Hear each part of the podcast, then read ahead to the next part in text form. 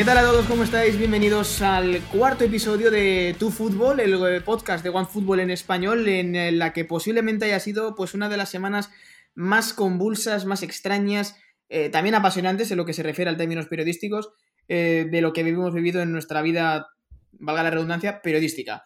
Venimos de la semana de la Superliga, con ese proyecto que nació, parece clandestinamente, el pasado domingo, con un comunicado que, del que todo el mundo ya sabe, y de una aparente disolución en apenas 48 horas y ahora mismo pues estamos en, un, en una tierra de nadie. Pero donde no estamos solos es en este programa, en Tu Fútbol, donde me acompaña un día más Alejandro Diago. ¿Qué tal, Ale? ¿Cómo estás? Muy buenas. ¿Qué tal, Carlos? Encantado de estar aquí y hablar mucho de Superliga, que hay muchas cosas que contar. Efectivamente, y también eh, tenemos eh, el placer de tener aquí hoy como colaborador invitado también, pues a una, bueno, yo creo que no necesita mucha presentación, pero lo vamos a hacer igualmente. Ezequiel Daray, periodista, compañero también que está colaborando con OneFootball, experto también en Bundesliga. Ezequiel, bienvenido, ¿cómo estás? Carlos, Alejandro, un placer y bueno, espero que la pasemos bien en, la próxima media hora. Pues vamos, a, vamos allá con, ese, con este gran episodio que tenemos hoy por delante, que la verdad va a dar mucho, mucho que hablar.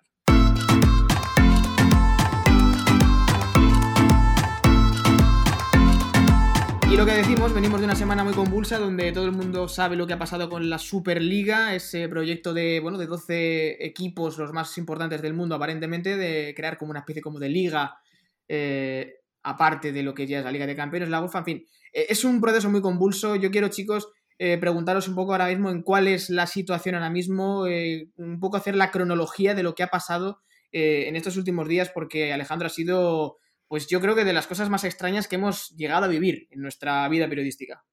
Ha sido quizás, por momento, yo lo compararía a cuando Santiago Bernabéu fundó a, mediados de los años 50 la Copa de Europa de Clubes, que fue eh, un, también algún seísmo de gran magnitud en el fútbol europeo, pero no tuvo la repercusión que ha tenido esto ni una décima parte, porque estamos hablando, es que esto cambia por completo el cambiaba por completo el panorama, el panorama del fútbol mundial, ponía un status quo muy diferente, quizás muy parecido a lo que sería una competición más al, modelo americano en, cuanto a una liga semicerrada, por así decirlo, que daba, daba pie a competir a algunos equipos más pequeños de europeos, pero era una capacidad mucho menor de la que da actualmente en esos momentos la Liga de Campeones. Pero es eso, estamos viviendo, hemos vivido una semana histórica en cuanto al mundo del deporte, me atrevería a decir, porque esto ha involucrado no solo al mundo del fútbol, sino también, de hecho, el presidente del Comité Olímpico Internacional, hasta el Vaticano, se ha pronunciado sobre esto.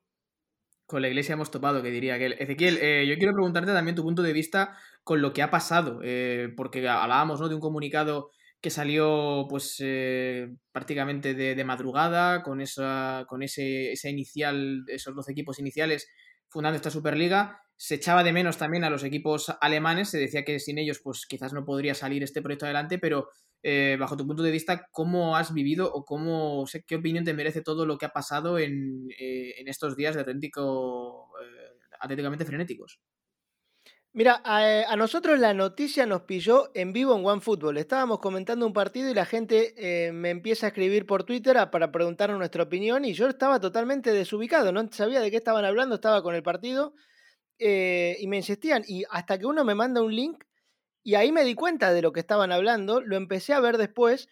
después sale el comunicado a la noche eh, y yo lo hablaba con unos colegas, yo vivo hace 10 años en Alemania, conozco a los europeos, sé cómo planifican, cómo, mm, digamos, cómo planean cada proyecto.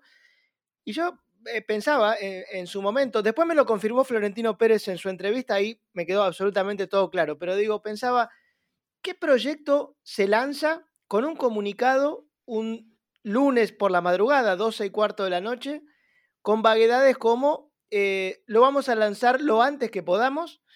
Eh, y aparentemente para agosto, pero tenemos 12 de los 20 equipos. No me cerraba. Después lo escucho a Florentino Pérez que dice, bueno, en realidad queremos sentarnos a hablar con UEFA, si podemos empezamos en agosto, si no será el año que viene, o tal vez no empecemos. Ahí me cayó un poco o me confirmó un poco la sospecha de que, bueno, en realidad me, parece, quisieron tirar algo como para, oye, UEFA, sentémonos a negociar, vamos a plantear otra cosa dentro de la competición que, sigas organizando, pero otra cosa.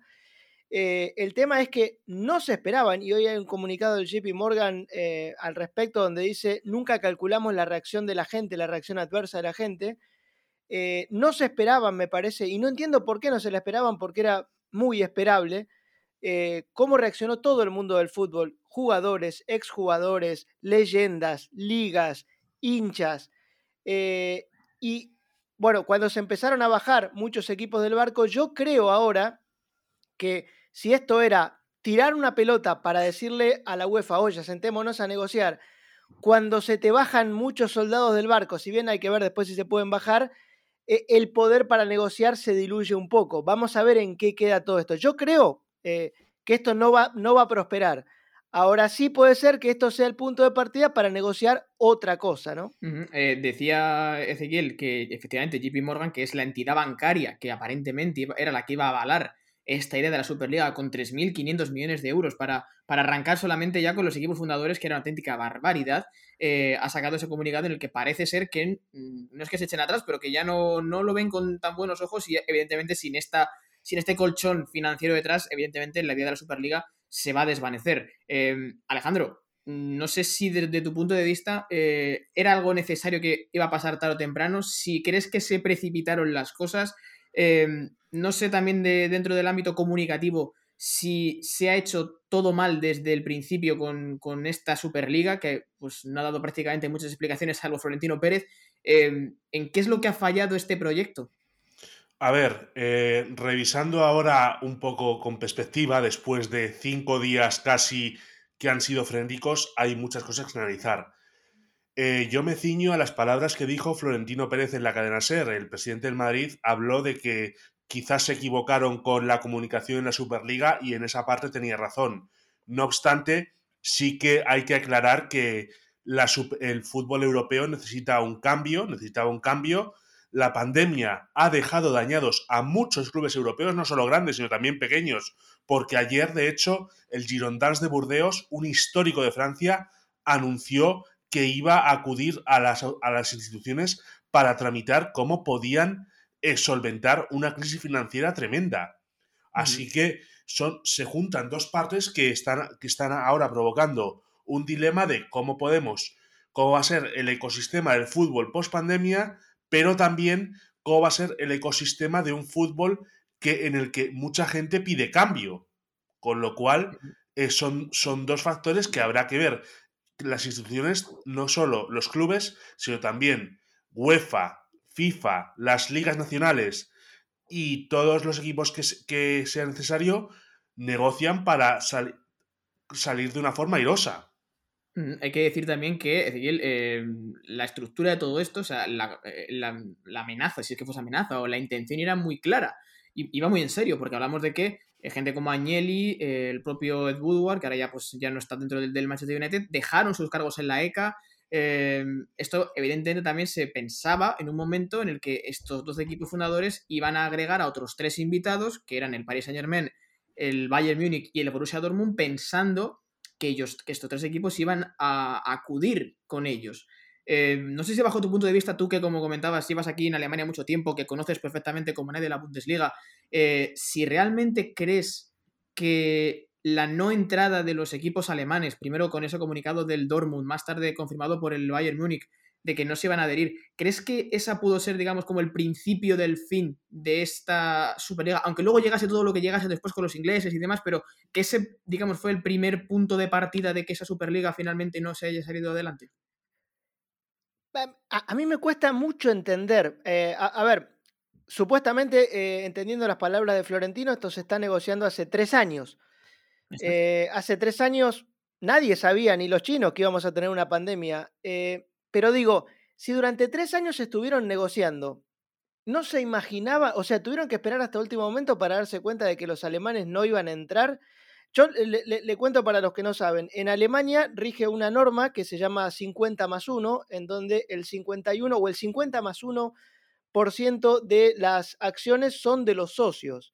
Eh, después puede haber un inversor hasta el 49,9, digamos, o como en el caso del Borussia Dortmund, cotizar en bolsa y que sean muchos inversores pequeños. pero en definitiva las decisiones la toman los socios. Hay, se hace una, una, junta al final de cada año en donde el presidente le rinde cuenta a los socios y son ellos los que avalan los presupuestos y, todo lo que ocurre en, el club.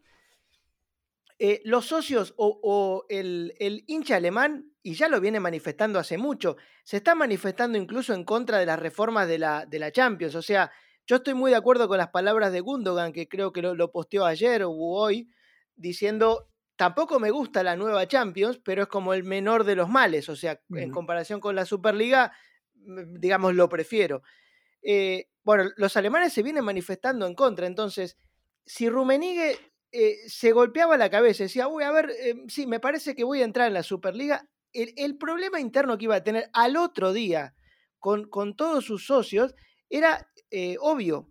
Entonces yo digo, si durante tres años estuviste planificando esto, nunca nadie se enteró que los alemanes no tenían forma de entrar. No, es que a último momento los alemanes dijeron que no. No hay forma de que entren. Ni siquiera Leipzig, que es un club muy discutido por sus orígenes y con una empresa detrás. Por eso digo, a, mí hay muchas cosas de este, de este eh, proyecto que no me cierran, porque a mí la reacción de los hinchas del Chelsea, por ejemplo, el otro día, me parece súper lógica, porque los ingleses, los alemanes, imagino que los españoles también, valoran sus ligas. Y si bien esto, como dicen, va contra la Champions, iba a terminar matando las ligas, porque todos los clubes iban a transformar en grandes canteras de eh, estos 12 clubes superpoderosos que iban a tener que esperar que vinieran estos clubes a comprarle jugadores. Entonces, eh, aquí en Alemania, ahora el Bayern se enfrenta al Mainz y si hubiera público, el partido sería una fiesta y muchos hinchas del Bayern viajarían a Mainz y compartirían momentos juntos. A ellos les gusta eh, estar con los hinchas del Mainz y les gusta encontrarse con los del Madrid cada dos o tres años en alguna competición importante, en alguna ocasión importante, no dos veces al año, como creo que lo dijo también el propio Jürgen Klopp. Eh, hay que decir también, claro, que las primeras reacciones a todo esto eh, las manifestó el propio Liverpool, porque tenía partido ese mismo día, después llegó el partido del, Chelsea y, bueno, pues ya a raíz de ese comunicado de la Superliga, pues todo lo que desencadenó posteriormente de que poco a poco los equipos ingleses fueron saliendo de, o solicitando salir de, esta, eh, de este proyecto de la, de la Superliga. Eh, evidentemente, lo que como dice Ezequiel, si los alemanes, eh, esa Superliga se quedaría un poquito menos super, el Paris Saint Germain, evidentemente, pues teniendo además el Mundial de Qatar en, en apenas un par de años, o el año siguiente, mejor dicho, tampoco iba a ir contra la UEFA, contra la FIFA, pues tampoco va a ser menos súper. Y si ya le quitas también a los equipos ingleses, pues más que súper se queda sin plomo esta Superliga. Entonces, Alejandro, yo no sé, eh, ahora mismo digamos que lo conforma esto todavía el Real Madrid y el Fútbol Club Barcelona, pero si esto tiene algún, algún tipo de, eh, no sé, de resurgimiento en algún de los sentidos o, directamente este proyecto ya, eh, ya está pues abocado al fracaso. El, resurgimiento creo que estará seguramente en, una, en que los clubes quizás tendrán ahora que sentarse a negociar con UEFA y UEFA tendrá que adoptar una postura que menos beligerante como ha venido eh, adoptando en la última semana. Esta posición, eh, lo que, al final lo que, lo que piden los clubes es más control sobre sus competiciones, más mayor, mayor autogestión por parte de ellos, es decir, que no haya más intermediarios y con lo cual ellos, ellos intentan que puedan eh, competir de, igual a igual entre, entre clubes, con lo cual ahora la pelota yo creo que ha quedado en el tejado de una UEFA en la que quizás los mensajes que, que ha estado mandando Alexander Zeferin en las últimas semanas deban moderarse un poco más porque si no, eh, la guerra va a durar mucho. Em, Ezequiel, Florentino dijo en, bueno, en, sus dos entrevistas prácticamente em, que el fútbol cada vez lo sigue menos gente. En, este caso, la, gente joven, que no tiene, bueno, que tampoco es verdad que, la gente lo que quiere es ver pues a los grandes enfrentándose entre ellos, cuanto más veces mejor, porque eso es lo que da dinero y lo que la gente, lo que la gente quiere ver. Desde tu perspectiva, además, como hombre de la que, que sigue la Bundesliga, evidentemente, eh, no sé qué, opinión o qué, sí, bueno, qué, qué, opinión te merecen estas palabras, eh, más que nada por lo que tú has llegado a vivir o lo que estás viviendo desde que estás aquí en Alemania. Mira, hay un punto que tiene razón, los jóvenes ven cada vez menos fútbol. Eh, una de las mentes más brillantes en el fútbol que conozco es el CEO de la Bundesliga, Christian Seifert, que te puede decir exactamente cuántos teléfonos 2G hay en África o cuánto cuesta una entrada para un partido en México. Sabe, tiene datos de absolutamente todo. Y él me dijo una vez en una charla, dice, nunca más vamos a ver una transferencia como la de Neymar al Paris Saint Germain, porque los derechos se están enfriando. Y me dice, ¿quién te parece que es el principal competidor de la Bundesliga? Y me, me aclara esto, nosotros no somos una liga de fútbol, somos una empresa de medios, porque el 40% de nuestros ingresos provienen de los medios, entonces nosotros tenemos que pensar como un medio. ¿Sabes quién es nuestro principal competidor? Netflix. Ni la Premier, ni la Liga, ni la Ligue 1.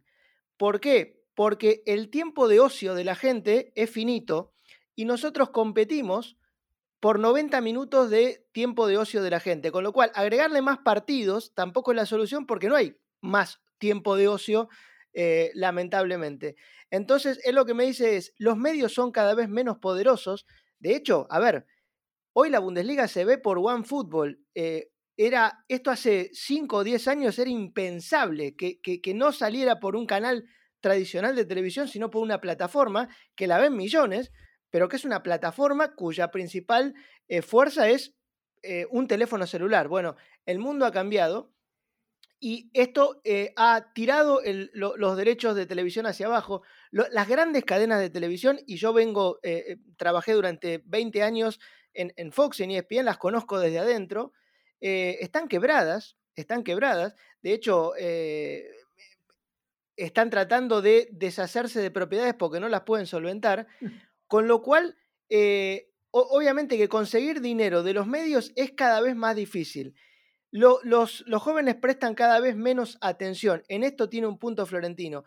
Pero también es cierto, y, yo les puedo dar, por ejemplo, el número de la Bundesliga, eh, porque dicen, los jóvenes hoy eh, tenemos que hacer algo para que la, la, gente mire Real Madrid-Liverpool. Y yo estoy de acuerdo con una frase que dijo Tebas, no me acuerdo qué ejemplo dio, creo que era Eibar contra Huesca o un partido, eh, dice, tuvo casi tantos, eh, tanto rating como Real Madrid-Liverpool. Y es que el gran, el, yo le diría el 90% de los ingresos de los clubes se generan localmente. Por ejemplo, la Bundesliga recauda por temporada unos mil, ahora con la, con la pandemia puede ser un poquito menos, pero unos 1.100, 1.200 millones de euros en derechos de televisión solamente de la televisión alemana, solamente de Alemania. De todo el resto del mundo sumado, son 200. Todos los canales, todos los países, incluyendo Estados Unidos, China, todo, todos son 200. A, los 1.200 esos que les dije, agréguenle lo que en una temporada normal deja la gente en el estadio, los socios, con lo cual el 90% de los ingresos de un Real Madrid y un Bayern Múnich lo producen los españoles, los alemanes. Entonces, matar o, afectar la liga, que es lo que va a terminar pasando, si, esto hubiera terminado pasando, si esto llegara a prosperar, atentaría contra el que te está dejando el 90% del ingreso, proyectando lo que te puede llegar a dejar un, eh, bueno, gente que te ve en China, en los Estados Unidos, la cual es muy importante, pero lo, más importante para las ligas y para los clubes son, e, es la gente que lo ve todos los días. Con lo cual, yo estoy de acuerdo con eso, de que hay que, hay que hacer algo. Y por ejemplo, la Bundesliga ya está probando la, televisación en 916, es decir, en formato Instagram. Está probando la televisación en multipantalla porque hoy eh, no es que la gente sigue mirando el partido en la pantalla más grande que, tiene disponible, eh, incluso los más jóvenes, pero nadie está 90 minutos enfrente a una sola pantalla. Entonces hay que darle la posibilidad, que ahora con el 5G es posible, de que, por ejemplo, la gente inclusive en el estadio pueda ver estadísticas, pueda chatear, eh, pueda intercambiar opiniones, por ejemplo, con los comentaristas del partido. Hay que cambiar la experiencia, pero me parece que hay que pensar en que los clubes van a tener menos dinero, no hay que ir pensando en más, porque esto es un negocio que lamentablemente, o, por suerte, porque esto tal vez le beneficia a los más chicos, se va a empezar a achicar, no a agrandar. Eh, me parece que esta explicación dice mucho de, cómo está la situación y de hecho, efectivamente, eh, recogiendo lo que decía Ezequiel de lo que dijo Javier Tebas, efectivamente, eh, Tebas que dio una, rueda de prensa junto con otros presidentes de la Liga de Fútbol Profesional acerca de esta situación, comentó esto mismo que está escuchando, que está, dicho, está diciendo Ezequiel. Y tenemos además el corte que vamos a escuchar ahora mismo de Javier Tebas hablando acerca de, este, de estos ingresos que producen las competiciones locales en relación a las internacionales. Lo escuchamos. Hace dos semanas jugamos un lunes, números en España, un Barcelona-Valladolid de liga, un lunes. Esa misma semana se jugó el partido de IVA Real Madrid-Liverpool, el miércoles. ¿eh? Solo hizo, y no voy a decir la cantidad, el Real Madrid de Liverpool de cuartos de final de eliminatoria, solo hizo 100.000 espectadores más que el Barcelona-Valladolid bueno, esta idea evidentemente refrenda ¿no? lo que viene comentando Ezequiel y mm, en relación también a, Alejandro, cómo queda la, imagen o la postura o la relación ahora mismo entre eh, Javier Tebas, estamos hablando de él, y tanto Florentino Pérez como Joan Laporta, eh, no sé bajo tu punto de vista cómo queda a partir de ahora esta, esta relación, aunque no tiene mucha, pero evidentemente son los presidentes de los dos equipos quizás más importantes de España junto con el Atlético de Madrid pero esta no. Mm, bueno, esta, e, esta permanencia ¿no? a, la, Superliga todavía no se ve bajo tu punto de vista en, qué posición les deja en la relación con, Tebas. Pues a ver, la situación es que después de lo que hemos vivido esta semana, eh, ahora la importancia es la moderación en todo, porque por ejemplo, Javier Tebas no puede, no puede salir desde mi punto de vista a decir lo que dijo de Florentino, que podía ser muy, buen empresario, pero muy mal presidente, a, eh, a, nivel público después de una convención de la UEFA. Eso no, no puede ser. Y luego eh, asumir declaraciones muy duras también contra Joan Laporta, porque al final, tanto Florentino como Joan Laporta, no hay que olvidar que son de los jefes de Javier Tebas, son personas que evalúan la gestión del, presidente de la liga, son quien, a quienes, de hecho, el presidente de la liga tiene que rendir cuentas de lo que está haciendo en su competición, con lo cual eh, la situación ahora tocará reconducirse tanto con la liga como también como con UEFA y con los demás estamentos. Hay que decir también que, eh, bueno, Javier Tebas también tuvo, evidentemente, mm, algunas palabras, ¿no? En relación a, a Florentino Pérez y a Joao Laporta y bueno, pues no digamos que no le deja muy bien en el caso en este caso al, actual presidente del, Real Madrid y todavía presidente de la Superliga, lo escuchamos. Mi valoración de los que dicen que es esta Superliga para ayudar al fútbol o mienten o se equivocan. Y que cada uno valore lo que hace cada uno de los dos que lo han dicho. Florentino Pérez miente porque no, sabe, no puede ayudar al fútbol, al revés, destruye el fútbol en base a las ligas nacionales, o está equivocado el fútbol europeo y en concreto el español, que es el que más conozco, no, no se va a arruinar en el 2024, como dice el señor Pérez. No es verdad lo que dice Florentino Pérez. Bueno, pintada que las relaciones pues no, están en su mejor momento. Eh, yo no sé, Ezequiel, bajo tu punto de vista, eh, si cuál, puede ser ¿no? La, solución a esto, aparte de que puedan llegar a sentarse, de que puedan llegar a hablar en algún momento o tratar de acercar posturas, pero quizás a lo mejor una de esas posturas o algo que se puedan hacer mirar eh, tanto la, UEFA como los diferentes clubes sea, y creo que también esto lo dijo, creo que fue Rumenigue, eh, no estar más pendientes quizás de los ingresos, sino de reducir gastos. O sea, por ejemplo, el hecho de que equipos como Madrid, Barcelona, etcétera, tengan las deudas que tienen, eh, pueda ser, aparte de por la pandemia, pero pueda ser a lo mejor también porque han gastado una grandísima cantidad de dinero en jugadores, no voy a decir de medio pelo, pero algunos casos que han salido bastante bien, y también con unas fichas y unos salarios excesivamente desorbitados, ¿tú crees que ahí puede estar un poco, digamos, también la clave de que esta Superliga se haya tenido que adelantar? Mira, lo, dijo con palabras, no voy a repetir el, las palabras exactas porque eh, incluían un insulto, pero digo, el director deportivo del Borussia Mönchengladbach, Max Eberl, dijo esto más que una reunión de ricos parece una reunión de gente súper endeudada tratando de buscar que alguien le salve de sus deudas. Estamos hablando de clubes, bueno, Florentino lo decía, perdieron 300 millones ahora, de, perdieron de ingresar por la, por la pandemia, en Alemania es, algo parecido, todos están ajustando el cinturón, eh, pero por ejemplo, en medio de la pandemia, los cuatro clubes que juegan Champions eh, habitualmente en Alemania fueron capaces de donar 75 millones de euros para que los demás clubes eh, no sufran tanto. Eh, en Alemania, por ejemplo, el, peso promedio de la plantilla en, un equipo es el 35% de la facturación. Hablaba con un colega en, eh, Barcelona, me decía que el, que el Barça ha, superado el 80%. Entonces, eh, obviamente que si venías endeudado, venías endeudado y te reducen un 20, un 30% de los ingresos y te están matando. Pero creo que el camino justamente es, reducir los gastos. No puede ser que clubes que facturan 800, 900 millones eh, no, lleguen a fin de mes, no puedan pagar los salarios. A, mí hay, una frase de Florentino que me hizo muchísimo ruido porque yo pensé, digo, bueno, eh, termina de decirlo y salen, salen los españoles a manifestarse por la calle eh, como diciendo, no entiendo o, no se puede creer que clubes como el Barcelona eh, o el Real Madrid pierdan dinero mientras que los, clubes más modestos ganan. Bueno, o, sea, a ver, ¿cuánto factura el Barcelona y cuánto factura uno de los clubes más modestos? Entonces, no, es que los clubes más modestos están facturando más que el Barcelona, es que tienen gastos más racionales. Entonces, obviamente habrá que, ya no se podrá pagar los salarios que se pagaban, eh, los jugadores tendrán que ganar menos, pero el mundo está ganando menos, todas las empresas están ganando menos, los, gobiernos están perdiendo dinero.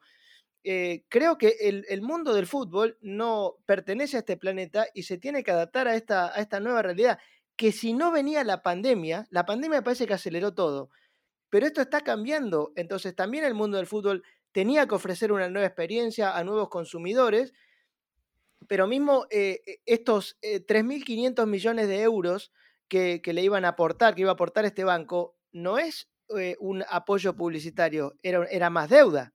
Esto lo iban a tener que devolver en, 23 años. Eso es. Entonces, No, es que la panacea, bueno, de repente apareció dinero. No, no, de repente apareció un prestamista. Ah, claro, pero es que hay que devolverlo. Creo que, a 23 años. Recordemos que JP Morgan no es, no es, un, es precisamente una hermana de la caridad, es un, es un banco, es un prestamista y, como, y con lo cual tiene sus intereses y su interés es, recuperar la inversión que, querían hacer con esta Superliga. Eso, hombre, claro, o sea, un banco no te va a dar dinero gratis, vamos, yo no lo conozco ninguno, entonces evidentemente todo el mundo, y más en este tipo de inversiones, quiere recuperar pues eh, esa cantidad y con, pues, con los intereses que ellos quisieran. Ahora ya creo ya que esto ya no, no ir para adelante, pero Alejandro, yo creo que también, no sé si compartes un poco también la visión de, de Ezequiel de que, bueno, pues que que a diferencia quizás como en otras ligas, porque por ejemplo los clubes de la Premier quizás van, van pueden ir un poco más aparte porque ellos digamos tienen sus derechos televisivos, también pueden ir quizás algo más eh, liberados económicamente aunque la pandemia les afecte, pero en relación a los equipos españoles que son de los que tenemos más datos, eh, yo creo que particularmente de Barça, Atlético de Madrid, hombre, evidentemente el Barça tiene que estar en esta Superliga porque es que no le queda otra económicamente ahora mismo. Sin duda, y hay un punto de que ha dicho Ezequiel que quiero recalcar, lo que ha comentado que el director, el director del, del Borussia Mönchengladbach comentó que el gasto en salario del equipo era el 30% de la facturación total del conjunto de los potros. A ver, esto lo hemos visto muchas veces eh, cuando se en el mercado de fichajes se ha dicho alegremente de por qué el Madrid no invertía más dinero, por qué este equipo no invertía más dinero. A ver, en la, liga ha habido clubes, por ejemplo, el Real Madrid, que ellos siempre han hecho público a través de sus cuentas que el gasto en plantilla no ha superado quizás el 55%. Hay que recordar que el límite que establecía UEFA, la recomendación era no más del 70%. Otros clubes sí que la han superado y de esto de aquellos polvos eh, quizás estos lodos porque esto lo que estamos viendo lo que estamos viendo ahora es eh, que muchos clubes están, están pasándola, pasando, pasándolo muy mal económicamente debido a una política de, de no, no voy a decir derroche porque no sería la palabra adecuada pero quizás de gasto en, años de, en años de bonanza y ahora llega una época de vacas flacas en la que tocará apretarse, tocará apretarse el cinturón. Eh, pues eh, es que eso es. ibas a decir, No, eh, el problema para mí nace en la UEFA porque también, a ver, clubes Estado o, clubes con muchísimo poder económico han, han tirado todo hacia arriba y en el afán, equipos como, como el Madrid o el Barcelona, de competirle, hay que competirle al PSG, hay que competirle, bueno, entonces hay que, hay que fichar a Hazard, o si se va a Neymar hay que traer a Coutinho, y si Coutinho no funciona hay que traer a Griezmann y hay que traer al otro, eh, porque hay que ganar la Champions. El, modelo alemán, que a veces te exaspera porque dice, bueno, eh, inviertan, inviertan, pero e, el modelo alemán es e, el del Bayern, por ejemplo, eh, armemos un equipo sustentable de jóvenes y algún día, en algún momento, vamos a ganar la Champions. No tenemos que ganar la próxima Champions. Y cuando la mm. ganemos, la vamos a ganar con nuestra forma. A ver, ¿quién es la figura del Bayern Múnich? Ahora está Lewandowski, que hizo un montón de goles, pero Lewandowski está hace muchos años y llegó libre, a coste cero. Pero digo, el Bayern Múnich no tiene una figura. armó un equipo eh, que lo fue madurando con el tiempo, renovó eh, aquel viejo equipo con Robben y Ribery que decían, bueno, está, está muy desgastado, lo fue renovando, llegó Coman, Nabri, eh, Kimmich, ese equipo fue madurando y un día ganó la Champions y ahora no la ganó y por ahí no la gane por 3, 4 años más, pero en Alemania eso está visto como, bueno, la Champions es algo que se va a ganar de vez en cuando y nosotros, e, esto está en la mentalidad del alemán, a, ver, yo no te voy a decir que lo comparto, pero preferimos perder con el PSG y no gastar como gasta el PSG. Nosotros queremos ganar con nuestra forma de hacerlo. Si le querés competir al PSG sin tener los ingresos del PSG y vas a tener los problemas financieros que hoy tienen, sobre todo el Barcelona, creo que, más que el Madrid. O sea, si lo escuchás a Florentino, en cuatro años el Madrid quiebra, pero eh, no, creo que sea tan grave tampoco, ¿no?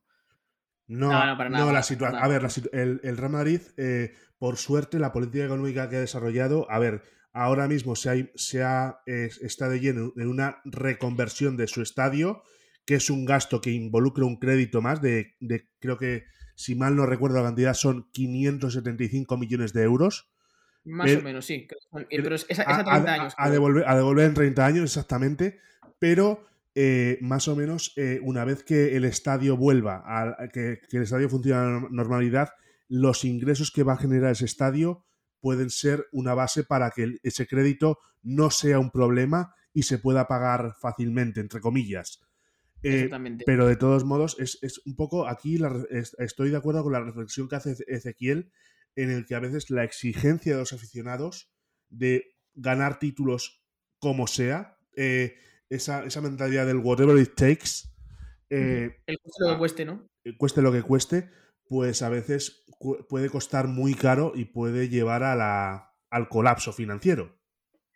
Sí, hombre, en el caso del Madrid no va a ocurrir, en el caso del Barcelona pues está demostrando y se está viendo ahora mismo, pero lo que también deja todo esta, toda esta semana de, informaciones, de, noticias y de, declaraciones, eh, yo quería preguntaros también en relación a la postura que ha venido tomando en estos días el presidente de la UEFA, porque Ceferín eh, se ha mostrado muy estricto, muy duro en algunas eh, expresiones, yo me atrevería incluso a decir, y se, no sé, se ha creado como una corriente de que, de, que, de que esto puede traer importantes consecuencias. Hay que recordar que tenemos las semis de Champions ya esta semana que viene, y están, pues, en teoría, tres de los equipos que formaba la Superliga y el Paris Saint Germain. El Real Madrid sigue en ellas. Em, no sé, Ezequiel, si bajo tu punto de vista eh, corre algún tipo de peligro, no digo en, esta, en este año la competición para el, Madrid, por ejemplo, sino quizás para el año que viene. A lo mejor con, este, esto que se ha generado puede tener algún tipo de consecuencias de cara eh, a años posteriores. Yo la verdad no, creo. Leí hace un momento en medios españoles que la UEFA no va a expulsar al Madrid, por lo menos en esta temporada. Eh, me parece que me da la sensación como que a Seferín no se lo esperaba. O sea, sabía que esto estaba, no se lo esperaba. Eh, que, fuera tan concreto. A mí me, llamó mucho la atención que justo salga el lunes a la madrugada, justo antes de que se reúna todo el Congreso de la UEFA para establecer la nueva Champions. Eh, y como no se lo esperaba, tal vez eh, hasta tuvo exabruptos. Eh, no me acuerdo si fue él o Infantino. Ah, no, él fue el que dijo que hablaba de, las mentiras de, de Agnelli. Sí, sí, bueno, eso fue tremendo, porque es, el padrino de uno de los hijos de y que no le coge el teléfono. Bueno, fue algo increíble. Una, situación única. No, por eso, me, parece que hubo exabruptos de, de, todos lados. Florentino diciendo el dueño de este periódico es el presidente de no sé qué club. Eh, se exacerbaron todos, se, exacerbaron todos los, humores. Yo no creo que a, nadie le sirve, ni siquiera a nadie le sirve un mundial sin Messi y sin Cristiano, ni le sirve una Champions sin el Madrid o sin el Barça. Eh, me parece que estos se van a sentar y, van a negociar. Eh, yo no creo que, haya ningún santo de ninguno de los dos lados, eh, porque muchos dicen ahora, pero bueno, ¿cómo te vas a poner a defender a, los intereses de la UEFA? Con la UEFA hizo esto, aquello o el otro. Lo que pasa es que como se planteó esta Superliga, lograron poner a gran parte de la opinión pública, de los jugadores, de los hinchas, del lado de la UEFA, sin quererlo. No es que estaban defendiendo a la UEFA, pero bueno, los atacaban de un lado, se tuvieron que parar del otro y quedaron todos del lado de la UEFA. Eh, yo creo que se van a sentar, van a negociar. Me parece a mí que igualmente hoy los que están del lado de la Superliga tienen menos poder del que tenían el domingo, porque si yo soy negociador, se me plantan los 12 o, 12 clubes importantes, no estaban todos los más importantes, me asusta. Ahora, si yo veo que a, los, a las 48 horas se bajaron 10 y el que iba a financiar dijo, no, perdón, me equivoqué, y bueno, si vas a venir a negociar, ya por lo menos, como, como decimos en Argentina, vienes con el rabo entre las piernas, ¿no? Porque ya no, no, tiene la misma posición de fuerza que tenías el domingo, con lo cual no sé qué saldrá de la negociación, pero no veo que, va, que vayan a echar a nadie porque a nadie le conviene. Eso es, eh, Alejandro, en relación, a lo que decía Ezequiel, ¿crees que ahora mismo la UEFA y, por ende también la FIFA eh, tienen, digamos, o han ganado mucho más poder, no digo ya del que tienen probablemente por ser, por ser quienes son, pero han ganado mucho más poder en cuanto a dominancia con respecto a este tipo de, clubes. No sobre digo más que nada, sobre todo por Real Madrid y Barça, que son los que ahora mismo siguen en esta Superliga, porque quizás los ingleses eh, algo menos, además Ceferi les dio la bienvenida por regresar ¿no? al, rebaño, como quien dice, eh, y, también los italianos en ese sentido, aunque también hay, hay sus cosas con la Juventus, casi más personales que profesionales. Pero bajo tu punto de vista, ¿crees que la UEFA y la FIFA han ganado aún más poder todavía con todo lo que ha pasado? ¿Y esto en qué se puede traducir en lo que está por llegar todavía? Mm, no sé si han ganado más o han perdido menos o han perdido poder, porque la situación, a ver, es, ha sido un poco violenta. Eh, lo, que, lo que hemos vivido en las últimas semanas ha sido que, por ejemplo, las palabras de Ceferín, en las que se ha mostrado muy, muy eh, batallador, muy guerrero contra los clubes que han hecho, al final Ceferín va a tener que rectificarlas y decir, eh, me he pasado en estas declaraciones, tengo que ser más dialogante con ello. Quizás han perdido poder en, en la Asociación de Clubes Europeos, donde sí que ha vuelto a estar, está ahora eh, eh, presidiéndola uno de los dos clubes que no han entrado en esa Superliga, uno de los dos grandes como PSG y Bayern de Múnich, que están ahora en posiciones estratégicas, pero sigue, por ejemplo, eh, la situación ahora va a ser mucho, muy, muy a seguir. Y otro factor que quiero resaltar, FIFA firmó por un nuevo Mundial de Clubes. Con lo cual, eso también habrá que ver cómo se gestiona un nuevo Mundial de Clubes en el que sí que se, se, incluiría a grandes clubes de todo el planeta, como Real Madrid, como Boca Juniors, como River Plate, y por una suma de dinero que también estaría de una gran cantidad, que estaríamos hablando de una gran cantidad de dinero. Mm, esto, es, esto, digamos, es lo que está por venir. Y lo comentábamos al inicio también, recalcando ya, casi dejando un poco por cerrado el tema Superliga, aunque seguramente que seguiremos hablando de, ello. Eh, lo hemos comentado también al inicio, de, creo que lo comentaba Ezequiel, de lo que puso Gundogan acerca de la nueva Champions, que, es un formato que se aprobó además el mismo lunes cuando saltó toda la bomba, de, la, de a partir del 2024. Una Champions que a muchos, no sé cómo lo veis chicos, eh, no terminan de comprender. Em, va a pasar a ser de 36 equipos y van a jugarse 10 partidos. Es un poco extraña la forma, no sé eh, si, pasado, si pasado los días se ha aclarado un poco más eh, todo, este, todo este oasis. Ocequiel, bajo tu punto de vista, ¿qué es lo que hace especial esa nueva Champions que a los jugadores como que no les termina de cuadrar? No, lo, acaba de decir hoy Klopp, que creo en conferencia de prensa, diciendo que a él le parece una cosa muy mala jugar 10 partidos de fase de grupo cuando ya ya hemos visto lo que es el, calendario del fútbol y ante el más mínimo problema, bueno, no fue un mínimo problema lo que pasó el año pasado, pero eh, se descalabra todo.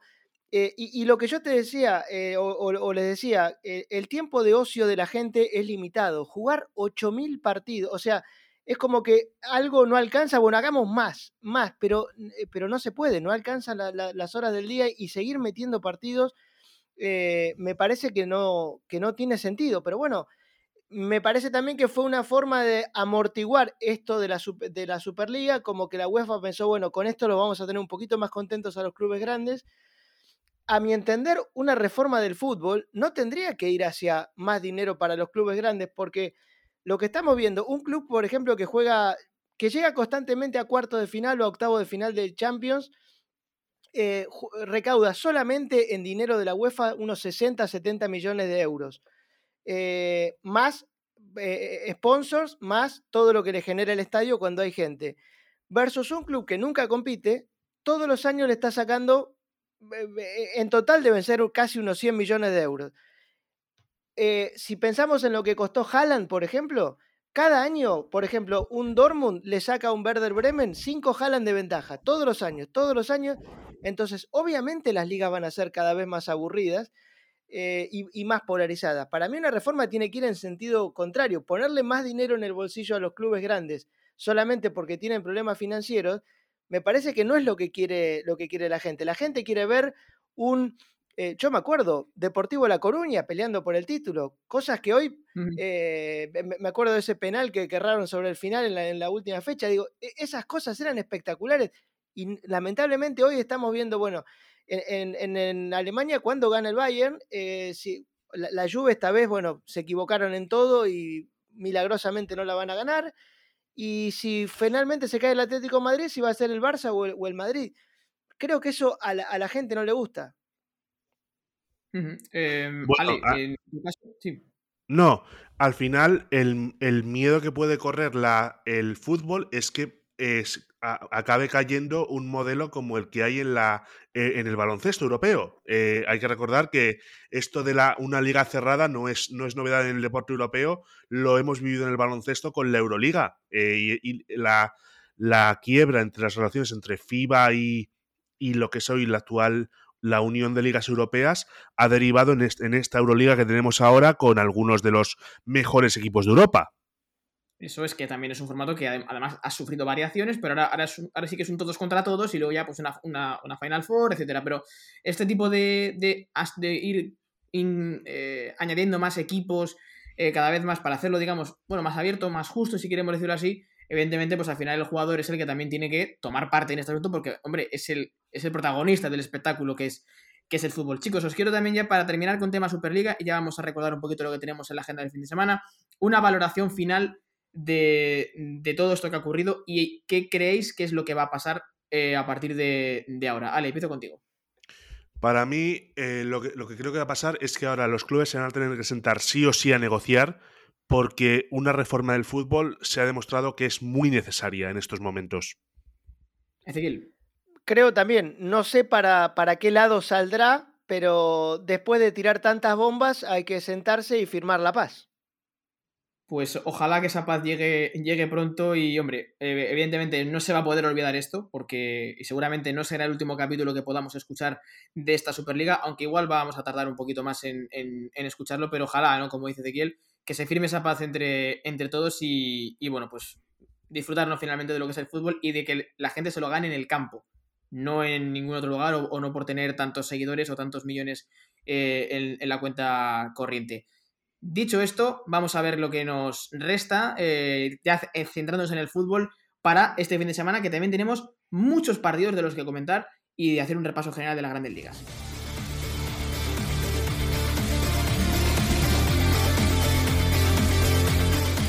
Vamos a empezar, Ale, bueno, pues eh, recordando un poquito, ¿no? Lo que tenemos, mira, pues la que tenemos más cercana, que es la Liga Española, la que conocemos bien. ¿Qué tenemos este fin de semana por delante? Venimos de una jornada entre semana y esto arranca ya mañana con, eh, con hasta cuatro partidos.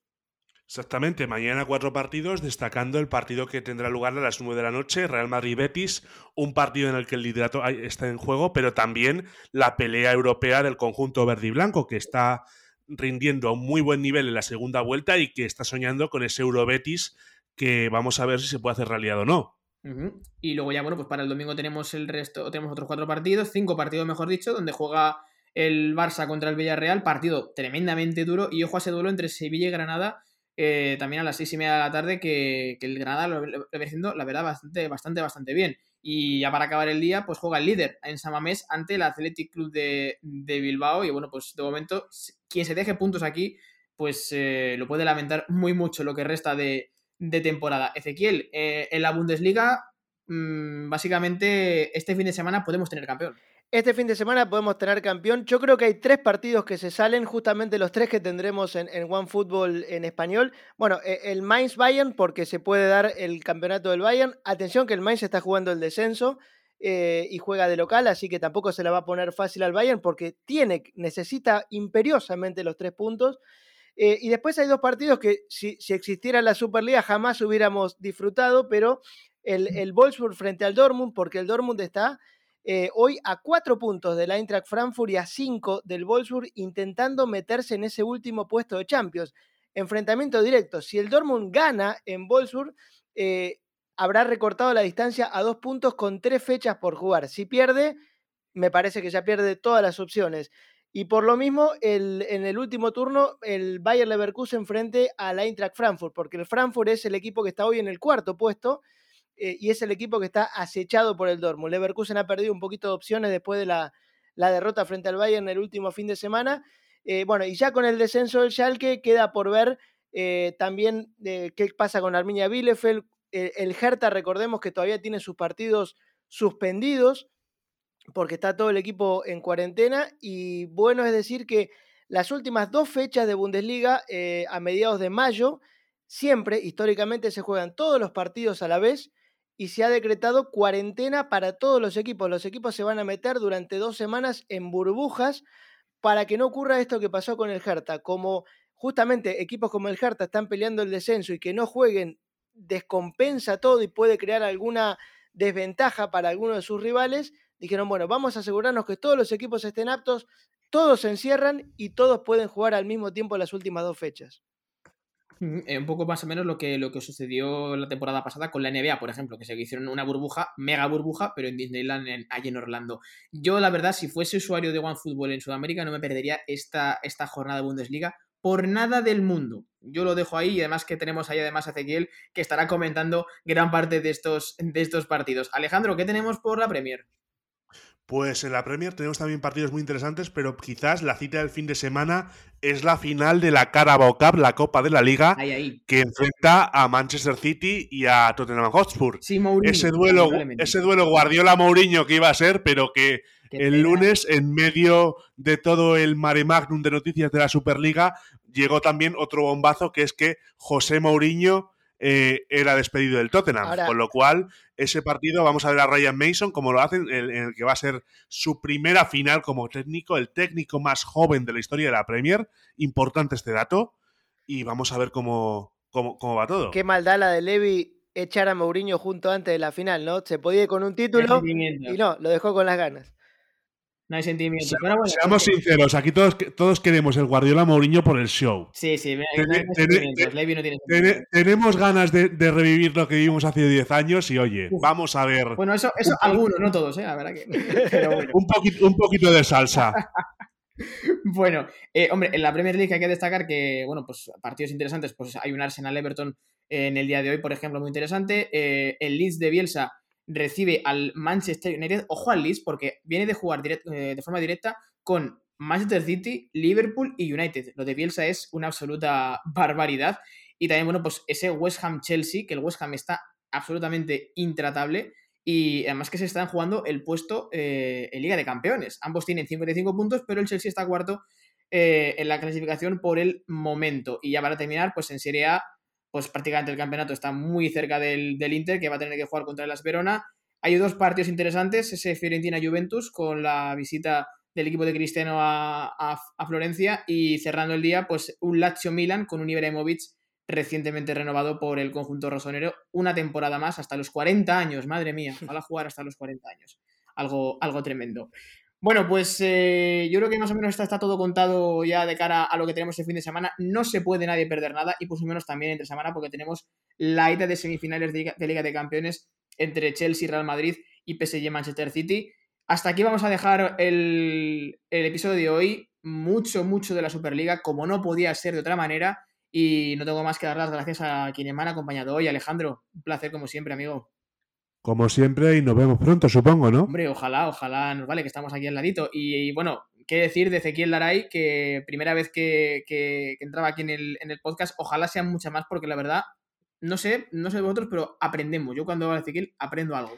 Bueno, muchas gracias. Yo también aprendo de ustedes. Eh, e, es bueno hablar en distintos idiomas, porque aunque no lo parezca, en Argentina hablamos una especie de dialecto que es muy diferente al español y aprendemos todo, nos enriquecemos. Bueno, pues. Un gustazo, como siempre, Ezequiel. Siempre, o sea, sin duda alguna. Y por supuesto, ni, qué decir tiene, pues hay que seguirle en todos los canales que tiene Ezequiel Laray, perfectamente conocido.